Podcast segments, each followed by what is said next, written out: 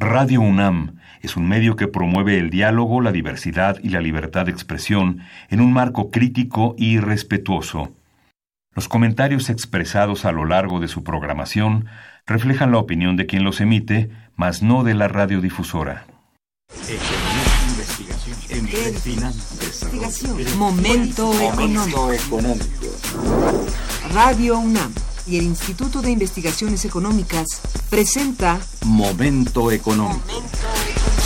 Un espacio para charlar sobre temas económicos que le interesan a usted. Acompáñenos.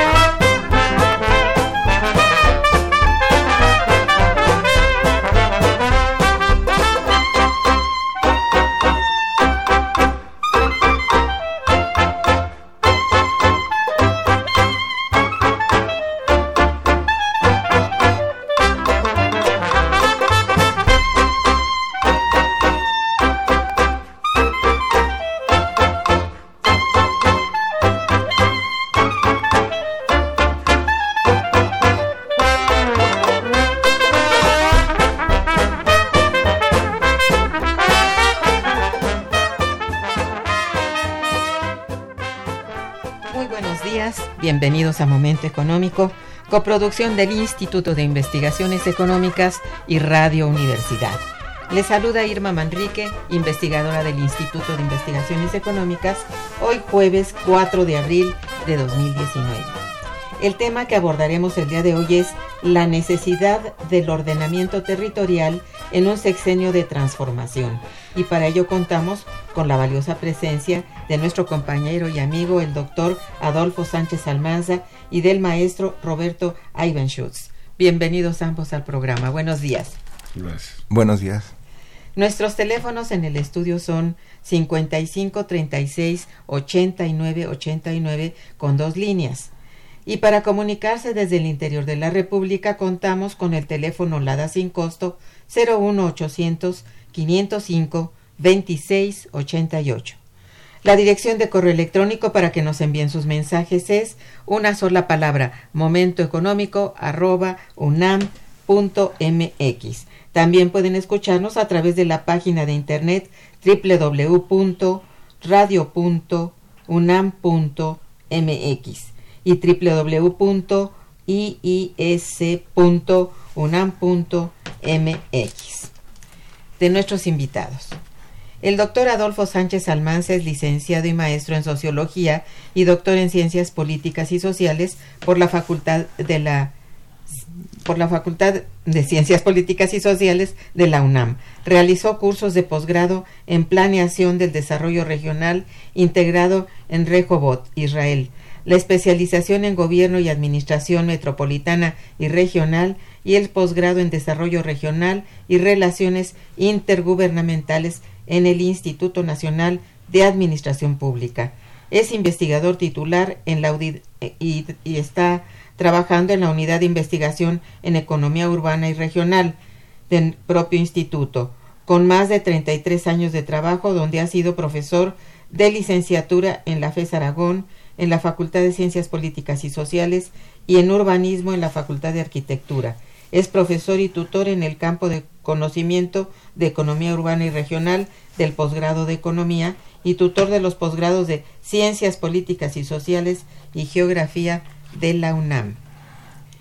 Roberto Ivanschutz, arquitecto y maestro en urbanismo de la UNAM, con especialización en estudios urbanos en Holanda, investigador titular, profesor distinguido y vicepresidente del patronato de la UAM director fundador de la División de Ciencias y Artes para el Diseño en Guam Xochimilco, rector de la Unidad Xochimilco de 1986 a 1990 y coordinador del programa de investigación metropolitana de la propia UAM, director general de centros de población en la SAOP de 1977 a 1982, director general del Fondo Nacional de Habitaciones Populares, FONAPO, de 1982 a 1985, subsecretario de Desarrollo Urbano en el Gobierno Federal, CEDUE, de 1985 a 1986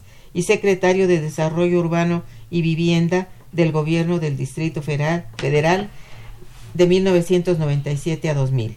Autor y coautor en más de 100 publicaciones sobre temas de desarrollo urbano, suelo, vivienda e instrumentos para la planeación territorial. Pues bien, el doctor Sánchez Almanza y el maestro Roberto Ivenschutz han participado desde hace tiempo en el proyecto de construcción de una estrategia de ordenamiento territorial nacional para nuestro país. En esta ocasión abordaremos este tema debido a la importancia que dicha estrategia tiene para el desarrollo económico de México y también para la continuidad que debe darse a la misma en los sexenios venideros.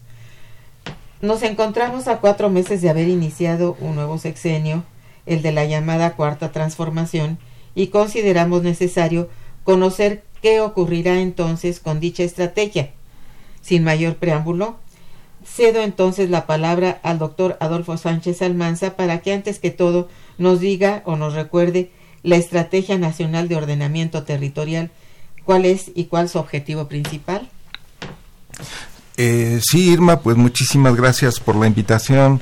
Eh, aquí podríamos empezar diciendo que el gobierno federal eh, tiene la atribución de las políticas de ordenamiento territorial para el país, que están sustentadas en este momento en la Ley General de Asentamientos Humanos, Desarrollo Urbano y Ordenamiento Territorial, que es la ley que fue aprobada el 28 de noviembre de 2016 por unanimidad en las cámaras. Entonces, eh, hay un mandato de ley que hace que el gobierno eh, elabore esa estrategia nacional de ordenamiento territorial que tiene como fin eh, que la ocupación y el uso del territorio sean racionales, que, que de hecho la estrategia está establecido sea el documento rector de planeación para el largo plazo, está establecido que sea para el año 2040, es decir, es una propuesta transeccional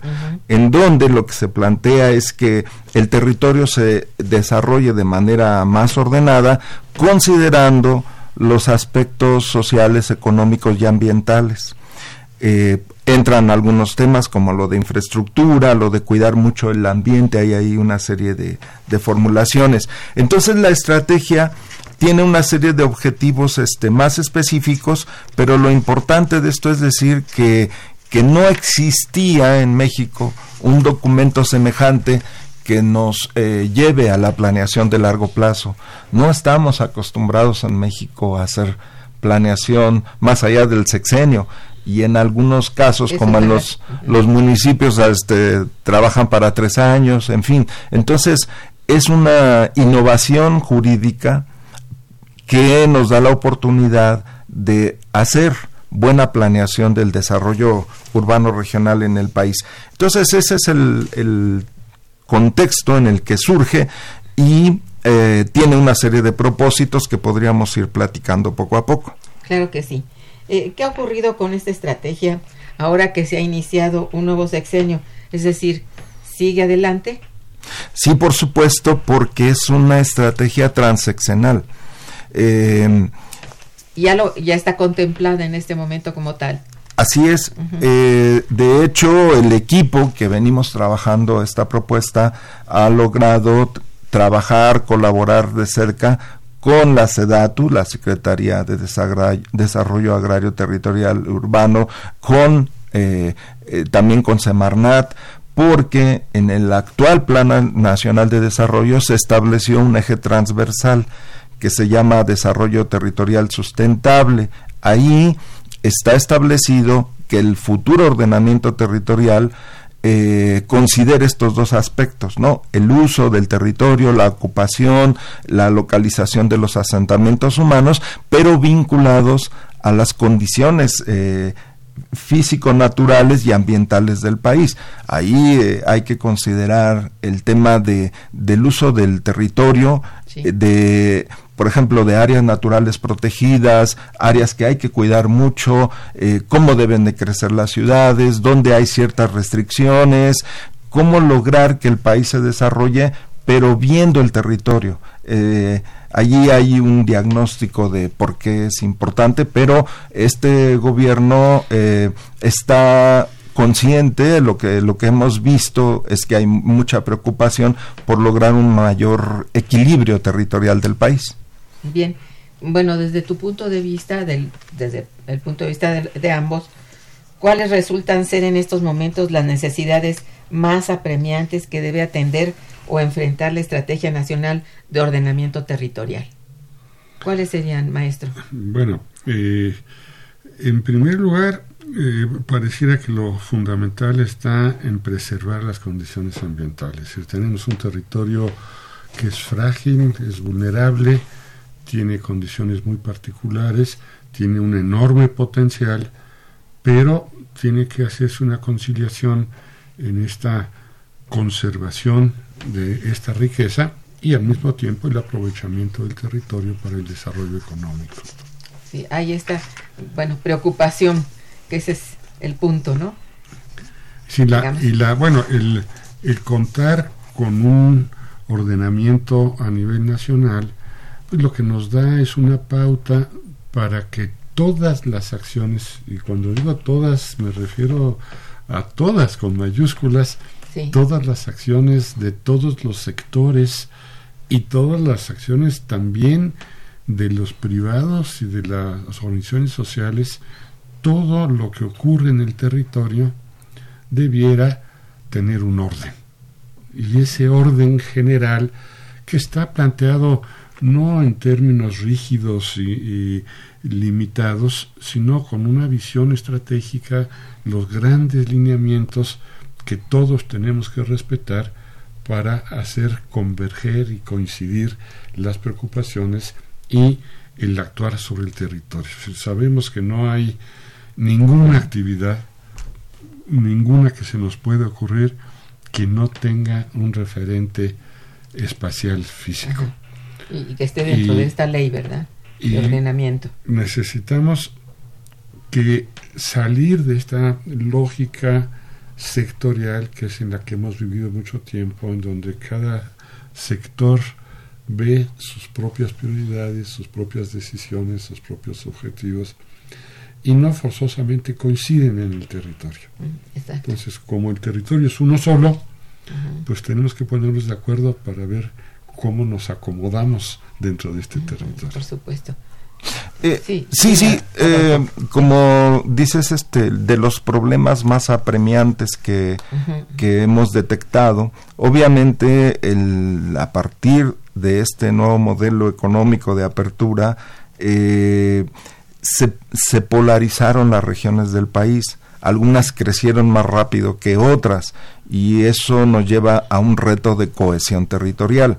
Eh, si analizamos la frontera norte o el Bajío mexicano, hay estados que crecen a tasas del 7% anual, pero Chiapas, Oaxaca, Guerrero están muy por debajo. Entonces tenemos un país desigual en crecimiento y en bienestar y muchos de los recursos naturales que, que comenta Roberto tienen eh, en el sur sureste hay gran riqueza eh, del país entonces uno de los retos que tenemos es cómo lograr un mayor equilibrio entre las regiones eh, del país en términos de crecimiento económico, pero que se debe de traducir en bienestar social.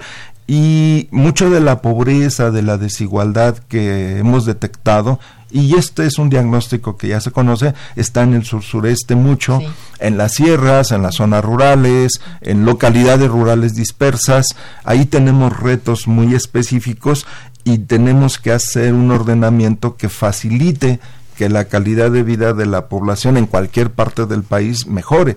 Entonces, este, hay, hay una serie de planteamientos que tendrían que ver ya con qué tipo de infraestructura necesitamos en el país, qué tipo de ciudades que serían pequeñas y medianas debemos de fortalecer, cómo lograr este controlar la degradación del ambiente en muchos lugares, eh, preservar recursos naturales, qué hacer con los litorales, las costas, las islas, los desiertos. Son eh, regiones con potencial, pero, que hay que hay que cuidarlas mucho. Sí, claro, y con un reto tremendo porque, bueno, por supuesto hasta hoy no ha habido tanta preocupación por esto, por esto que estás diciendo, de cuidar, ¿verdad? sobre todo el bienestar social en estas zonas, ¿verdad? Es cierto que a lo mejor con relación a los recursos, pues hay cierta conciencia de que los hay, están ahí, pero bueno, quién los tiene, quién los detenta, esto es importante, ¿verdad? Sobre todo para las poblaciones mismas, ¿verdad? Así es. Oh, qué bien. Bien, estamos en Momento Económico, programa de Radio Universidad, en donde estamos conversando con el doctor Adolfo Sánchez Almanza y el maestro Roberto Ivenschutz sobre la necesidad del ordenamiento territorial en un sexenio de transformación. Vamos a un puente musical a cargo de Arturo Sandoval eh, con el disco Trumpet Evolution. Entonces, con ello volveremos. Quédense con nosotros. Está escuchando Momento Económico.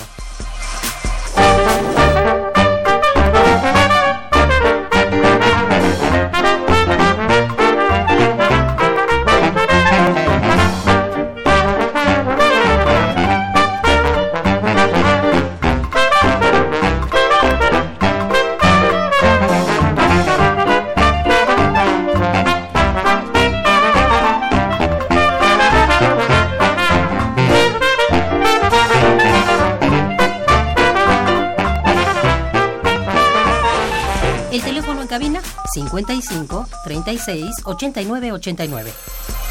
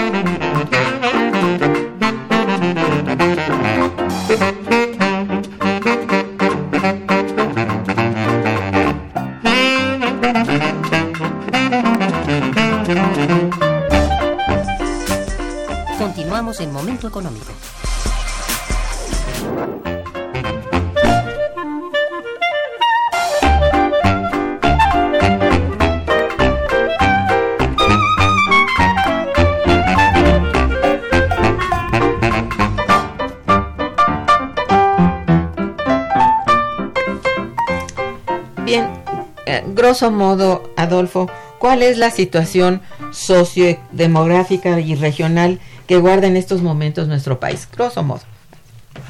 Em, bueno, en términos demográficos, somos 125 millones de habitantes, con fuertes diferencias de densidad de población.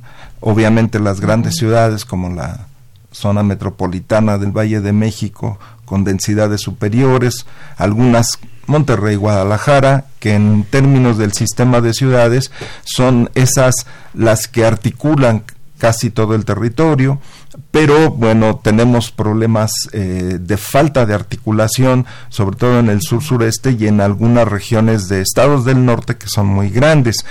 Eh, la perspectiva que vemos eh, es que en el año 2040, que va a ser el año meta de la Estrategia Nacional de Ordenamiento Territorial, vamos a llegar a 145 millones de habitantes. Y la pregunta que nos hacemos es, ¿dónde va a estar esa población? Mm, las tendencias lo que indican es que se va a seguir concentrando la población en las grandes ciudades, lo cual no es conveniente para el país. Necesitamos una redistribución más adecuada. Eh, y eso va ligado al modelo económico, obviamente. Eh, si, si el país no crece a una tasa de 4% anual, no vamos a poder duplicar el Producto Interno Bruto por habitante. eh, ya está claro que en el modelo neoliberal crecimos a tasas de menos de 1% en el producto por habitante y eso nos ha rezagado mucho en términos de inversión, de empleo, de generación de riqueza. Entonces necesitamos que la economía crezca más rápido y que sea eh, permanente en el tiempo. Estamos hablando de 4% en promedio anual, lo cual no es nada fácil, eh, y uno esperaría que las distintas políticas que se están instrumentando contribuyan a generar mayor inversión y crecimiento. Pero al mismo tiempo lo tenemos que hacer cuidando mucho los recursos naturales.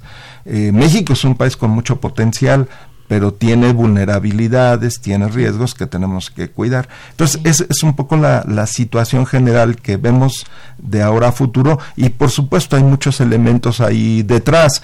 Eh, una cosa que nos preocupa mucho es la pobreza que tenemos. Más de la mitad del país en pobreza y más de 25 millones de pobres extremos, lo cual es gravísimo.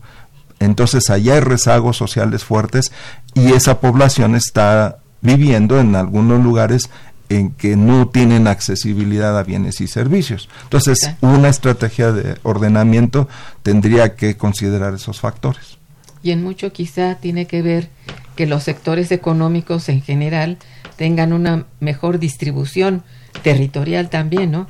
Porque si, bueno, si los lugares de empleo, los mejores, vamos a decir, los que tienen mejores ingresos, siguen persistiendo cerca de las zonas metropolitanas, seguirá persistiendo también esa concentración y también la pobreza en las zonas pues marginales, estas también del sur que de alguna manera han sido muy olvidadas, habría que pensar en hacerlas, estimularlas al crecimiento con ciertos sectores, quizá, ¿no? Sí, maestro. sobre esto creo que es importante eh, también destacar que en términos demográficos nuestra población tiene dos extremos. Se concentra en unas cuantas ciudades.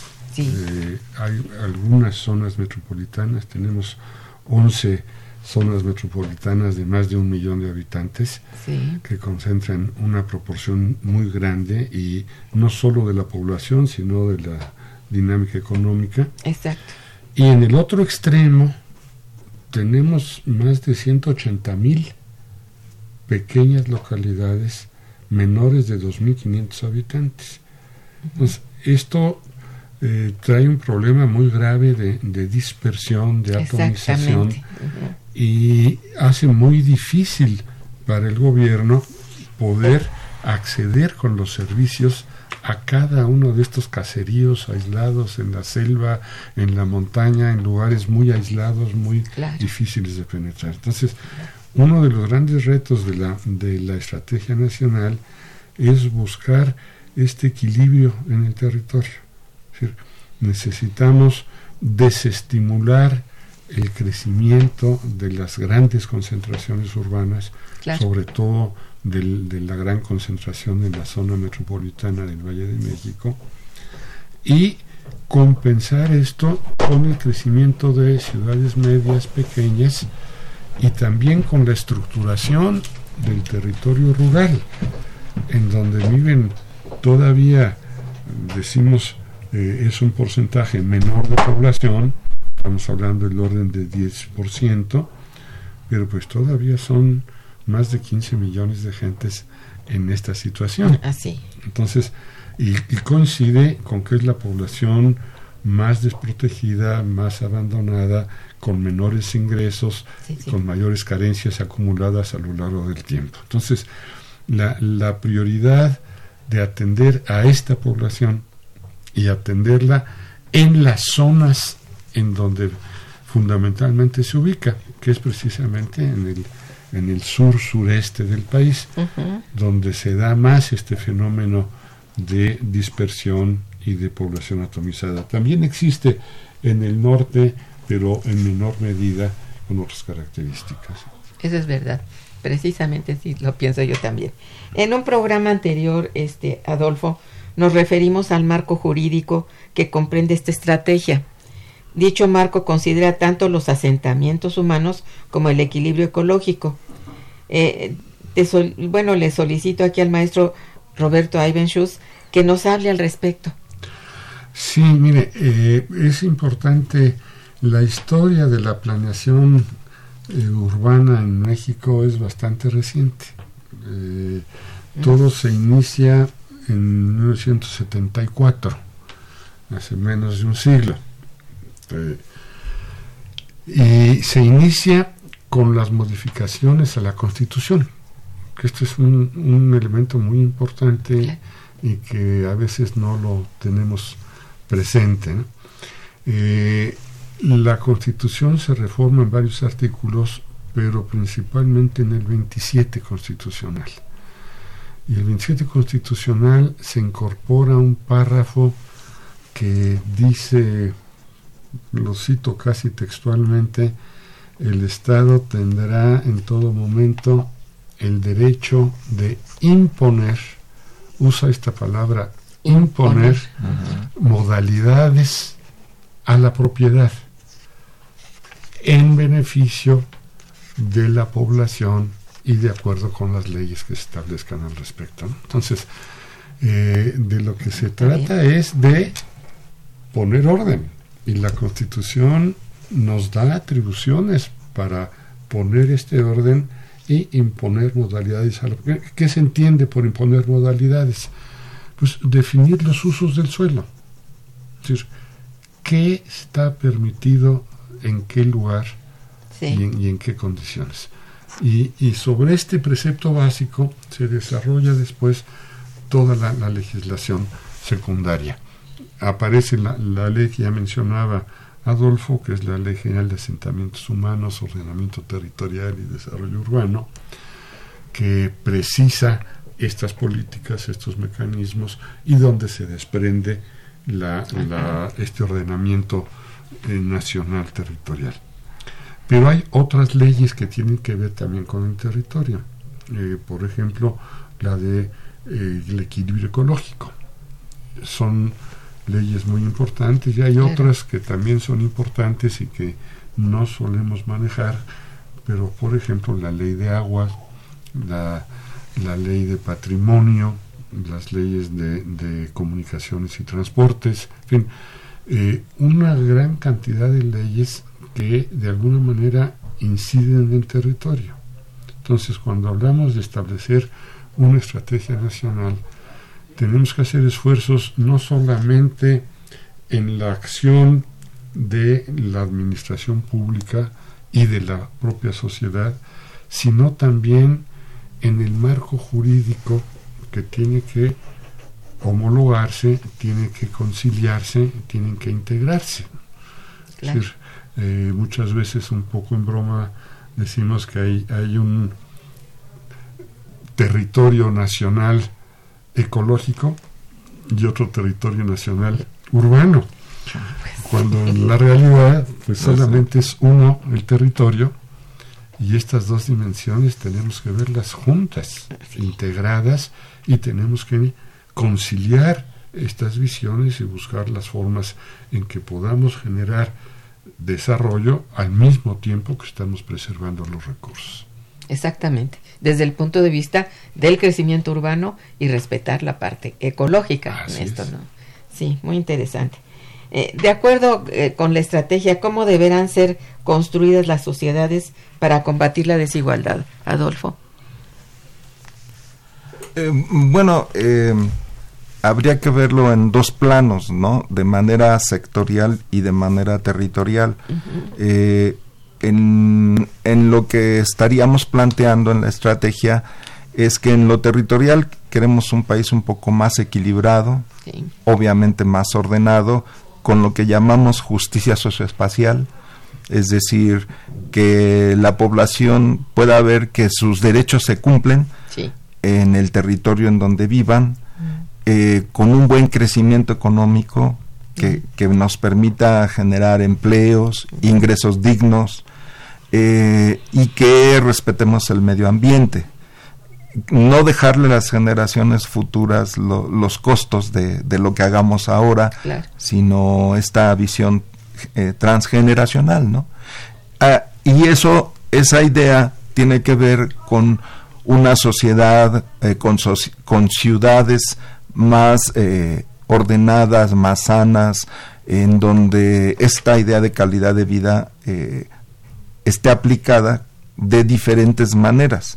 Y ahí entraríamos a los indicadores o las variables para, para decir qué significan estos conceptos, ¿no? Pero en, en, general tenemos que eh, atacar la desigualdad. Ese es uno de los grandes problemas que, que atraviesa todo el país. La desigualdad social y la desigualdad en el espacio, en el territorio, en donde las condiciones de vida son muy polarizadas. Personas que nacen en Chiapas, por ejemplo, tienen una mayor probabilidad de vivir mal o de los niños que nacen ahí de morir más rápido porque su esperanza de vida es más corta respecto a quien vive o nace en una ciudad como México. Y ya sabemos que hay ciudades que están mejor como Monterrey o Guadalajara o México respecto a zonas rurales. Entonces, esa desigualdad en el espacio es lo que tendríamos que eh, estar considerando y lograr que las que la calidad de vida la, sea más digna en todo el territorio nacional. Y eso implica cambios profundos. Efectivamente. Así es. Sí, sobre eso yo, creo que es importante eh, enfatizar también que esta desigualdad que percibimos a nivel regional también ocurre al interior de las ciudades y, tenemos fenómenos también muy contrapuestos. Tenemos en las grandes ciudades eh, algunos espacios centrales con una enorme densidad y con una enorme cantidad de grandes edificios y una concentración vial y un congestionamiento. Y en la periferia de esas mismas ciudades tenemos una atomización en donde vive la población de más bajos recursos digamos, hay dos eh, formas en que esta población se ubica en el territorio. Una son estos grandes conjuntos habitacionales que se han estado construyendo fuera de las ciudades, a 10, 20, 30 kilómetros de la ciudad, pero que siguen teniendo como centro de referencia a la ciudad.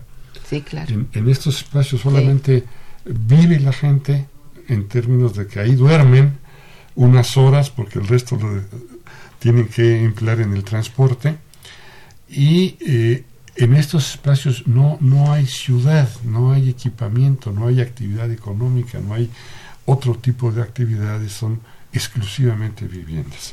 Esta es una forma en que crecen estas ciudades. La otra son los asentamientos irregulares, eh, que tienen un fenómeno muy semejante, se ubican en la periferia en una forma todavía más desordenada y puntual y carecen totalmente de servicios y de equipamientos y ambos casos obedecen a un problema fundamental de carácter económico, es el valor del suelo.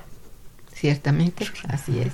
Lo que está determinando la forma de nuestras ciudades y la manera de vivir en ellas es la especulación con el suelo. Y bueno, esto es uno de los temas fundamentales que una política urbana tiene que enfrentar. Que tenemos que bajar estos enormes valores mediante mecanismos fiscales, mediante posibilidades de, de castigar este incremento indebido en el valor y al mismo tiempo crear condiciones en donde la gente de bajos recursos pueda adquirir suelo en zonas urbanas con posibilidades de acceder a los servicios y a los equipamientos. Entonces, esta corregir las desigualdades no solamente tiene que manejarse en el ámbito regional, sino también al interior mismo de las ciudades. Definitivamente sí si no, no hay armonía también en lo regional. Esta es la cosa, ¿no? Bien, vamos a un, un puente informativo y musical y volveremos. Quédense con nosotros. Está escuchando Momento Económico por Radio UNAM.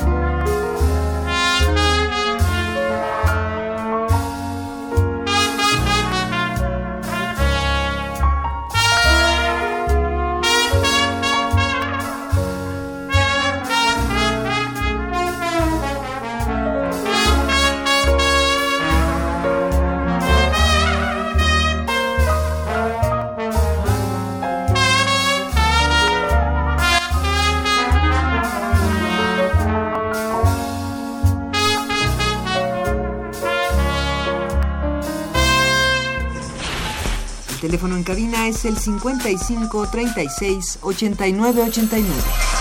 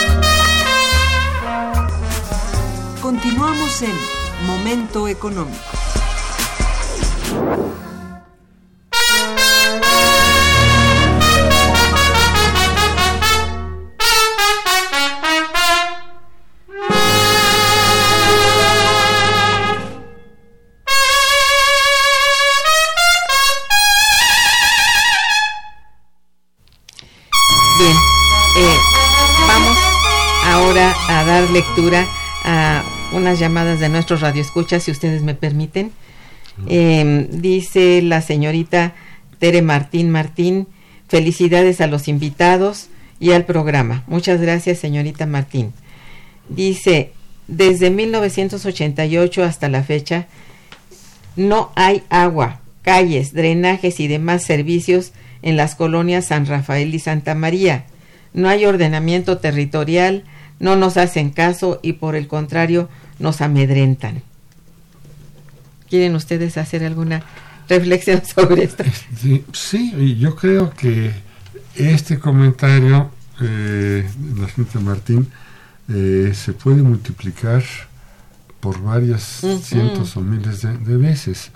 Eh, seguramente hay muchas carencias en las ciudades y eh, una estrategia de, de, planeación es la que puede ir corrigiendo con el tiempo estas, estas deformaciones. Es decir, la, la ciudad crece poco a poco, somos más el sistema de aguas, el sistema vial, eh, Se son, saturan. son rígidos pues sí. y conforme los usuarios aumentan, eh, la, la, misma disponibilidad hay que distribuirla entre más número de gentes. Efectivamente. Y resulta que nos toca ya menos y, y, los, los daños se van acumulando. ¿no? Entonces, la única forma de enfrentar esto es hacerlo de manera sistemática y universal.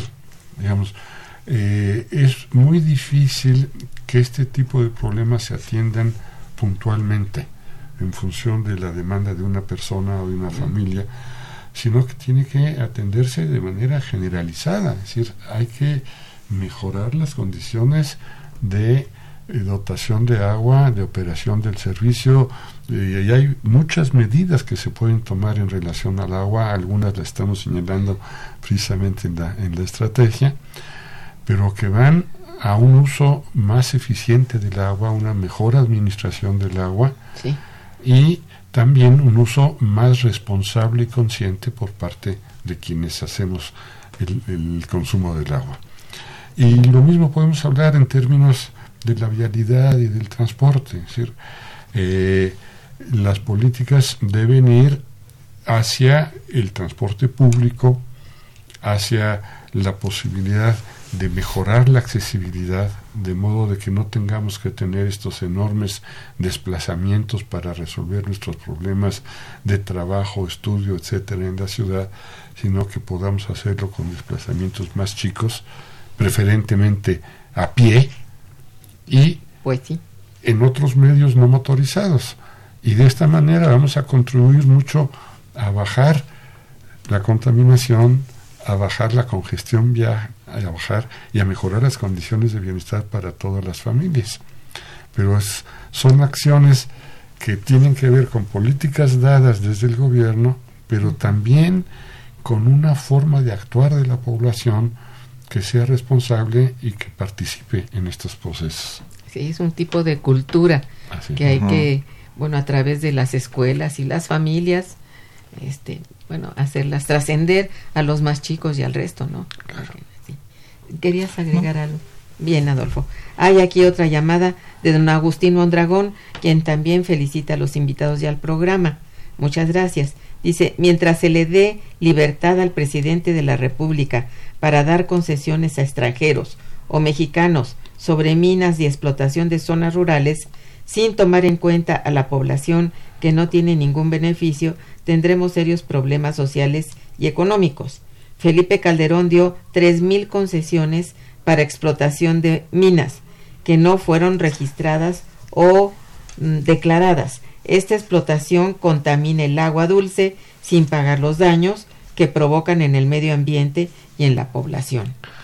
Bueno, ahí hay que coincidir totalmente con lo que dice esta persona. Don Agustín. Y, don Agustín es, es una preocupación muy grande y si lo traducimos eso en términos territoriales, yo le voy a decir que el orden del 27%, o sea, casi una tercera parte del territorio nacional, está concesionado para explotación minera a cielo abierto. Eh, esta es la, la, extensión brutal que tienen esas concesiones a las que se refiere don Agustín y tiene toda la razón. Es decir, eh, hay que poner orden en esto, hay que limitar y haciendo una explotación racional eh, con técnicas tal vez menos redituables en términos económicos para los empresarios, pero menos invasivas y menos eh, graves para el territorio, eh, que consideran también el mejoramiento del entorno regional. Es decir, no, no podemos generar enclaves en donde haya grandes puntos de riqueza eh, rodeados de una miseria y una pobreza y una falta de empleo terrible. son estos desequilibrios, estas desigualdades las que se pretenden corregir con, la, estrategia. Sí. Está bien. Sí, yo lo que agregaría a lo que dice el señor Agustín es, eh, este es un ejemplo, tal vez el más nocivo, eh, de este tipo de prácticas, de concesiones, pero hay otros también parecidos. El tema de las playas, por ejemplo, se han venido privatizando, sobre todo las más bonitas para turismo de altos ingresos, el tema de los manglares, eh, que son eh, recursos naturales de la nación y que requieren una regulación urgente, ¿no? y, y lo que estamos viendo es el resultado, sí, de más de, de, 35 años de políticas de privatización.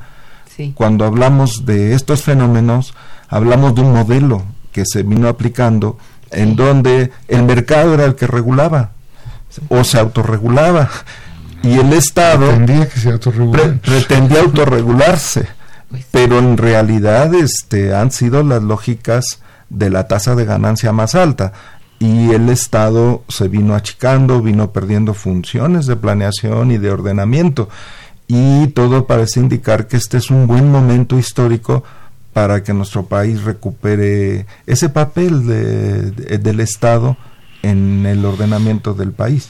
Exactamente. Bueno, dicho esto, es quizá muy pertinente en estos momentos dejar claro lo siguiente. ¿Cómo lograr una planificación territorial adecuada? Eh, qué elementos deben ser considerados principalmente y cuáles los beneficios de dicha planificación, así en, en términos generales también. Eh, bueno, son, son muchas dimensiones en, las que hay que actuar simultáneamente.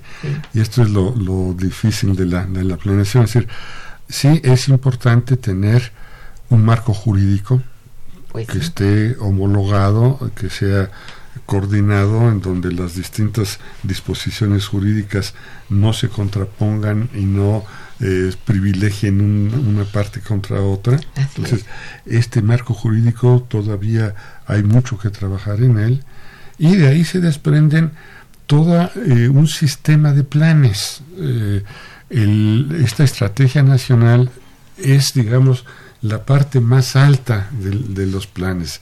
Es una visión de largo plazo, tomando en cuenta que la adecuación del espacio físico requiere tiempo.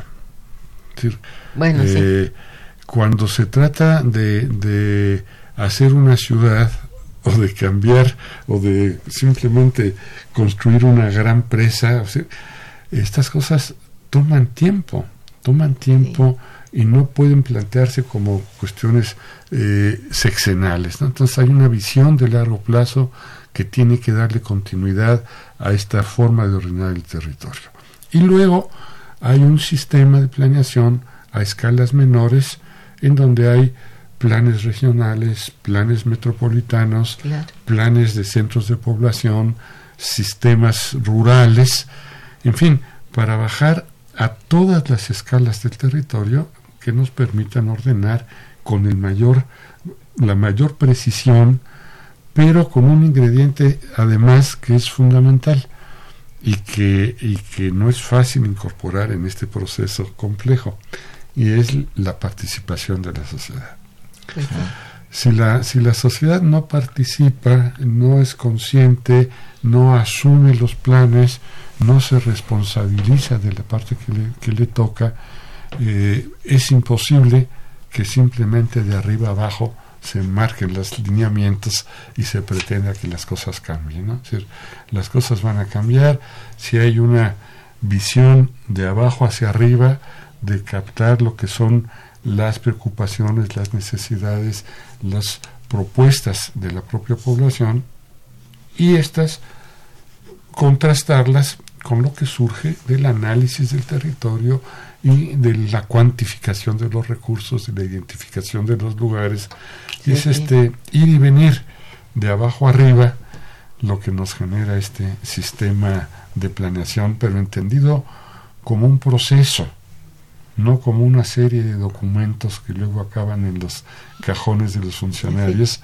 Oficios por aquí, por allá. Como un proceso, un proceso en el que participamos la academia, participa la población, participa el gobierno en sus distintos ámbitos de manera coordinada.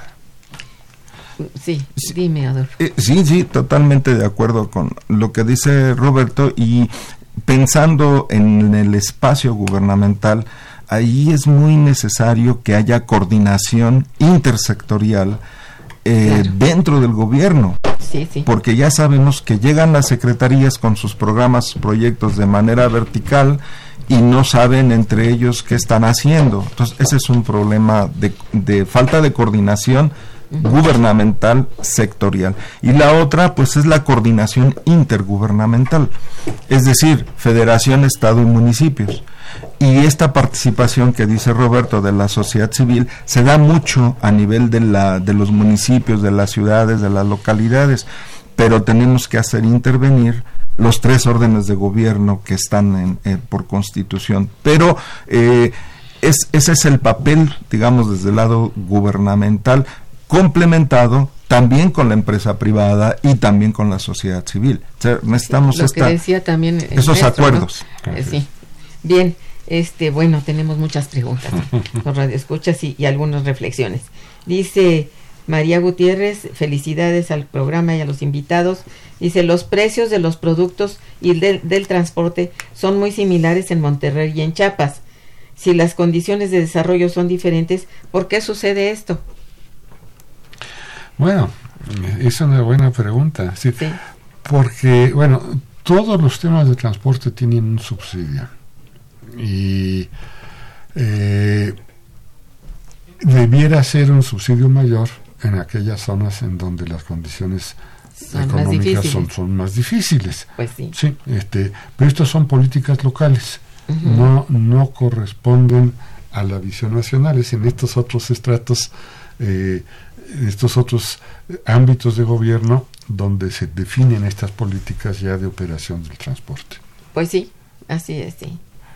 Bueno, Eric Ochoa también manda muchas felicitaciones a los invitados por su trabajo. Dice, algún día habrá una política que limite, Eric Ochoa, perdón, no dije el nombre, ah, dice, algún día habrá una política que limite el crecimiento del desarrollo vertical de la Ciudad de México que produce desigualdad y pudiera aplicarse la viabilidad de la investigación geológica que ha, que ha realizado la UNAM como materia de reglamentación? Sí, bueno, sí se usa. La, toda la información geológica que se ha producido en las universidades se aprovecha y es la que alimenta los reglamentos de construcción. Si yo le podría asegurar que las más seguras en términos de sismo son estas torres horripilantes de, 100 metros. Eh, ahora, esto no es razón para seguirlas construyendo. Y en eso coincido totalmente con el señor. Es decir, necesitamos una política de desarrollo urbano que no por razones de, riesgo, porque le digo estas son muy seguras, sino por razones sociales y económicas, debiéramos tener menos intensidad en estas zonas de gran concentración de edificios y en cambio de eso tener un crecimiento más equilibrado, eh, distribuir estas estructuras de manera policéntrica, de modo que no tengamos un solo centro donde están todos los grandes edificios, sino que distribuyamos y hagamos más accesible a la población los servicios que se generan en estos centros. Sí, porque eso hace que los servicios sean muy malos, pues sí, se vuelven muy, muy, este, muy pocos ante tanta gente y eso hace mucha molestia, ¿no? Habrá que ver eso, ¿no? Bueno, Rosario Velázquez también los felicita, dice, ¿qué va a, qué va a pasar ciudades que ya no tienen ¿Qué va a pasar con las ciudades que ya no tienen su población, que ya tienen la población mal establecida? Bueno, pues ya tenemos un problema acumulado ahí, los asentamientos irregulares que están en zonas de barranca que son muy vulnerables, expuestos a inundaciones o a sismos, es, es un problema que, que se tiene que ir corrigiendo. Pero lo más importante para empezar es que no siga creciendo. El pues problema en esos términos. Si queremos curar al enfermo, lo primero es que no continúe la enfermedad. Entonces, pues para eso tenemos que dar opciones legales para que la gente se establezca en mejores condiciones. Y, en paralelo, buscar la forma de mejorar las condiciones de vida de la gente que ya está, asentada. Pero si solamente vamos detrás de estos asentamientos irregulares, pues lo que estamos promoviendo es cada vez más asentamientos irregulares y un, problema que no se acaba nunca. Sí, sí, es cierto. Eh, don Manuel Munguía también dice felicidades a los invitados. Se está olvidando desarrollar las siete regiones con el proyecto transatlántico. ¿Hay un proyecto transatlántico? No, no sabemos si se refiere al corredor del Istmo. Ah, tal vez. Dice qué cantidad de inversión se necesita para buscar el desarrollo económico de las regiones de México. Bueno, eh, lo, por eso es importante hablar de una estrategia, porque eh, estas cosas no cambian de un día al otro. Eh, si hacemos un poco de historia hacia atrás, pensamos, bueno, ¿cuánto tiempo tiene el puerto de Lázaro Cárdenas. ¿Cuánto tiempo tiene Manzanillo, Tampico? ¿Cuánto tomó para que se desarrollaran al tamaño que tienen ahora? Pues estamos hablando de 30, 40 años. Entonces, eh, las decisiones tienen que ser muy firmes, muy consistentes y mantenerse a lo largo del tiempo si queremos que estos equilibrios regionales se modifiquen. Sí, claro. Bien, Alondra Gutiérrez también dice muchas felicidades a los invitados. ¿Pueden dar un correo electrónico? Sí, el, mío es Ravenschutz. no sé, el apellido es bastante complicado, pero es eh, R. Eibenschutz, Eiben, S C H U T Z, arroba yahoo.com.mx. Muy bien, muchas gracias. Sí, el mío es asag arroba unam.mx. Muy bien. Este, los felicita Pedro Pineda, dice, excelente programa y mucho conocimiento de los invitados. Bueno, estas fueron las felicitaciones. Yo ya no nos queda más nada de tiempo, estamos lamentablemente en la orilla, pero si pudieran darme algunas conclusiones acerca de la Estrategia Nacional de Ordenamiento Territorial para el desarrollo socioeconómico del país. Brevísimo, en un minuto. Sí, yo diría que hay dos grandes retos. Uno, lograr que todos los sectores y la población se incorporen a la estrategia. Es un gran reto.